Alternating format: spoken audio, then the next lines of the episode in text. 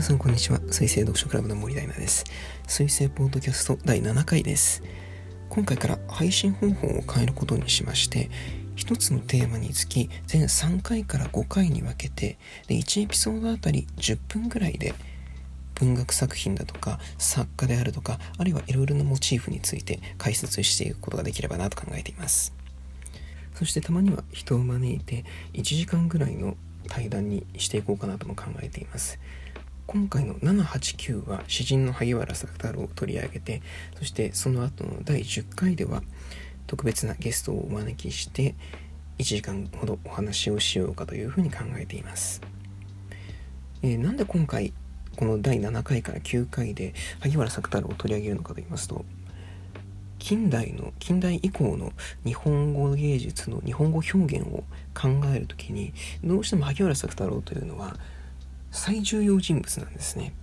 萩原作太郎の功績っていうのはあまりにも多すぎるので30分で語り尽くすことっていうのは到底無理なんですけれどでも今回は実際の作例を読み上げながら萩原作太郎のここが面白いんだというところについて皆さんと一緒に迫ってみたいと思います。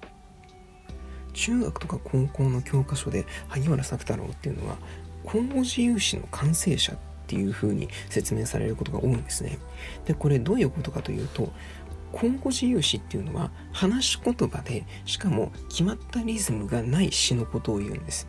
っていうことはそれまでの詩っていうのは文語文つまり文章を書く時にしか使わない言葉で書かれていて、まあ、なので話し言葉じゃないのでとっつきにくいわけですね。でそれから五七調のリズムがなければいけないというような暗黙の了解があったわけです。海外の詩っていうもの特にヨーロッパの詩っていうのを明治の日本人が翻訳していったわけですけれどその翻訳もほとんど五七調で処理しているんです。そしていよいよ国内の詩人がだんだんと口語自由詩つまり話し言葉でしかもリズムがない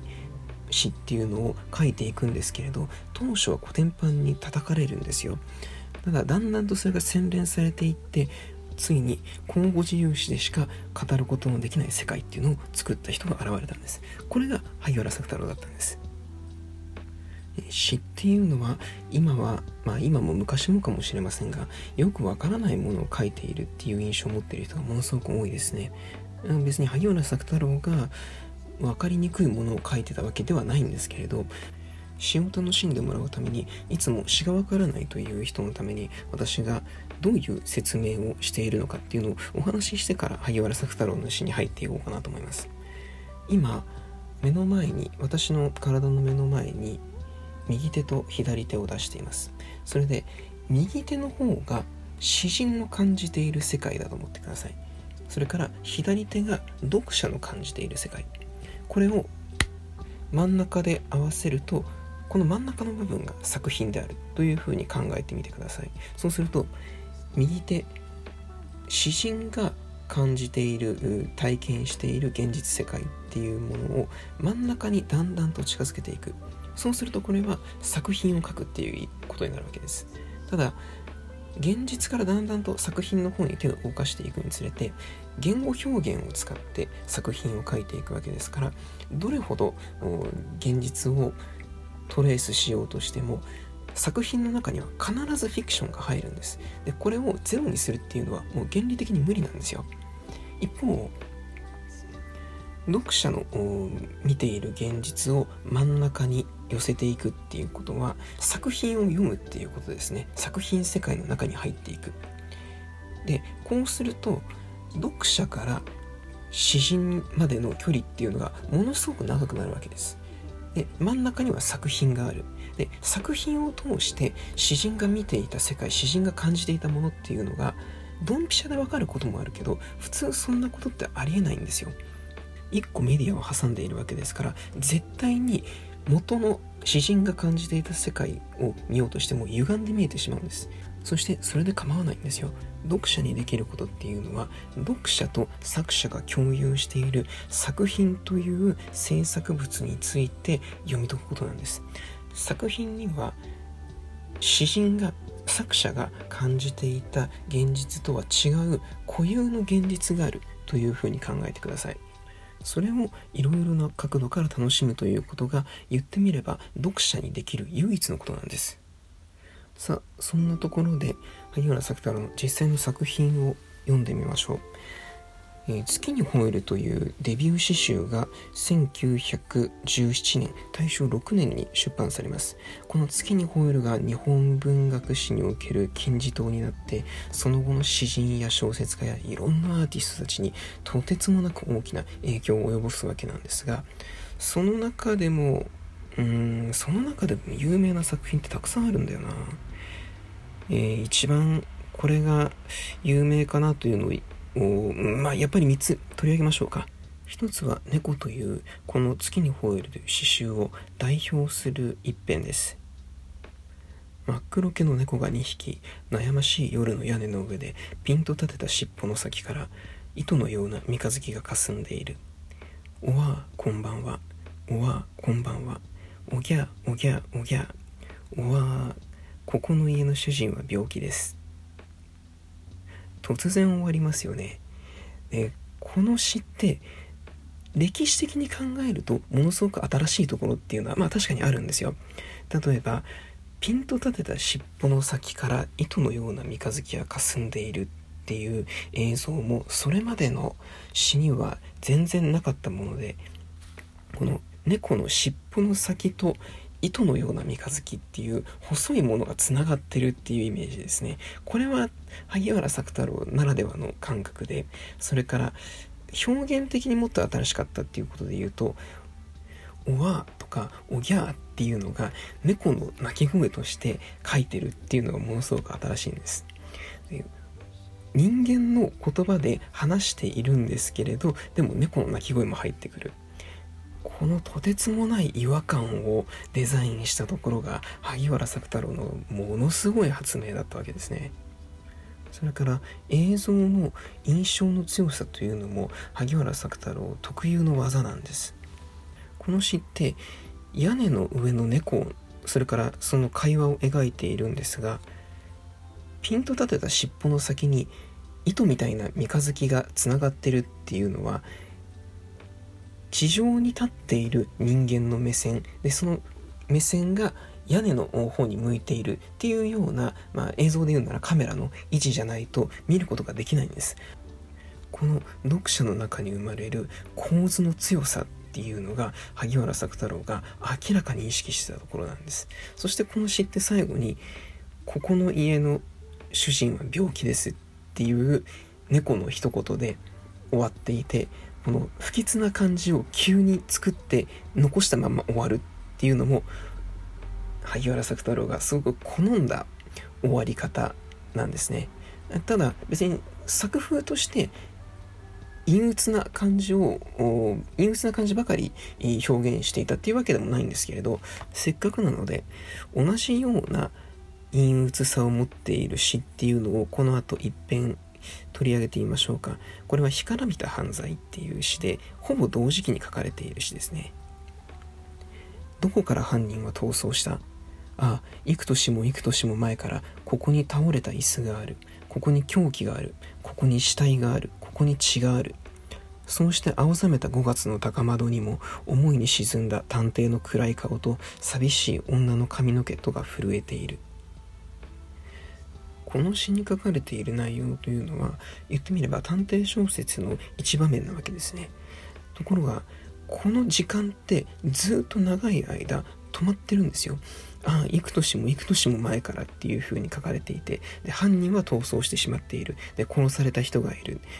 えー、探偵は暗い顔をしていて、えー、女は寂しそうな様子をしている。っていう時間がずっと止まったように描かれている。しかも、青ざめた5月の高窓っていう表現が別に、えー、窓の色だとか、それから窓の外の色だけが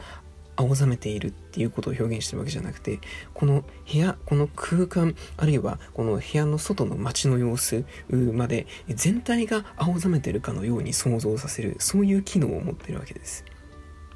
言ってみれば、ここに描かれてる空間ってミニチュアみたいなものなんですね。で、どの角度から見ても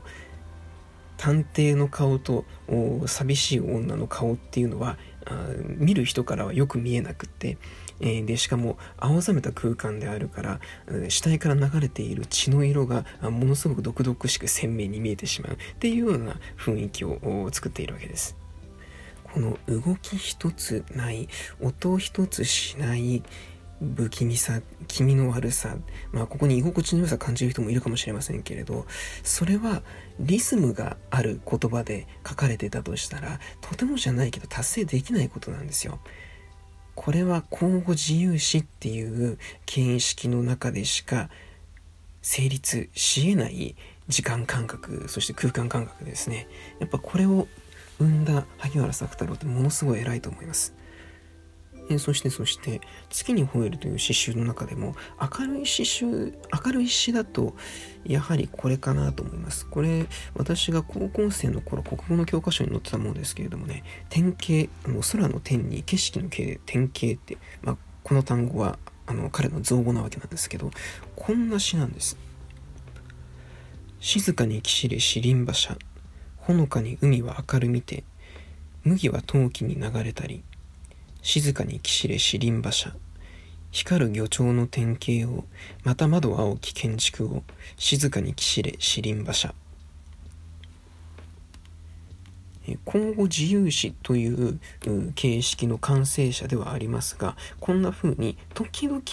リズムを、あ、のこの五七調のリズムを使うのも初期萩原作太郎の特徴ではあります。でこの「静かにきっしれ四輪馬車」っていう1行の中に死が4回出てくるっていうリズムの作り方もやはりこれ新しいものですね。うん、それまでの詩の感覚にこれってないと思うな。あの萩原作太郎北原白秋からの影響も大きいんですけれど北原白秋にあったかなというぐらい。多分北原白秋の邪宗門の中に入っている「針に真っ赤な酒の色」っっていう詩があってそこかそこがイメージソースというか言葉のこう口からついて出てくるリズムの源だったんじゃないかなというふうに個人的には思っているんですがでも萩原作太郎がこの詩で書いてるのって底抜けに明るい風景なんですね。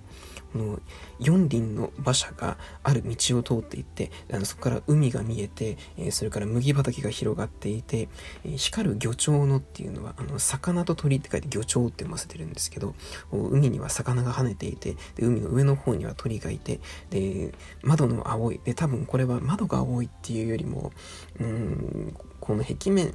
外壁全体が青いっていう感じなんじゃないかな。そういう明らかな洋風建築をがその馬車の窓の外に見えてるっていう風景を描いているこのイメージを見させられると別に萩原作太郎って単なる陰鬱な感じがするインテリっていう人とは思えないんですよね。一言で言えば萩原作太郎ってそれまでの人が抱かなかったようなイメージを頭の中で作り出すことができてしかもそれを一つの言葉言語で構成された作品にする時の漢字の使い方とかひらがなの割合の計算の仕方とかあとはリズムの作り方というものが天才的にうまかったんです。だからこそ萩原作太郎っていうのはその後の全ての時代で若い読者を獲得し続けてるんですよ。ということは日本語の言語感覚を大きく押し広げたということでもあるし日本語という言語を使ってどこまでのことが考えられるかどんなイメージを創出することができるかという点で考えてみるととてつもない功績を持っている人なんですね。じゃあ第2回と第3回はその具体例をさらに見ていきながらもちょっと視点を変えたところで作品をピックアップしてみましょう。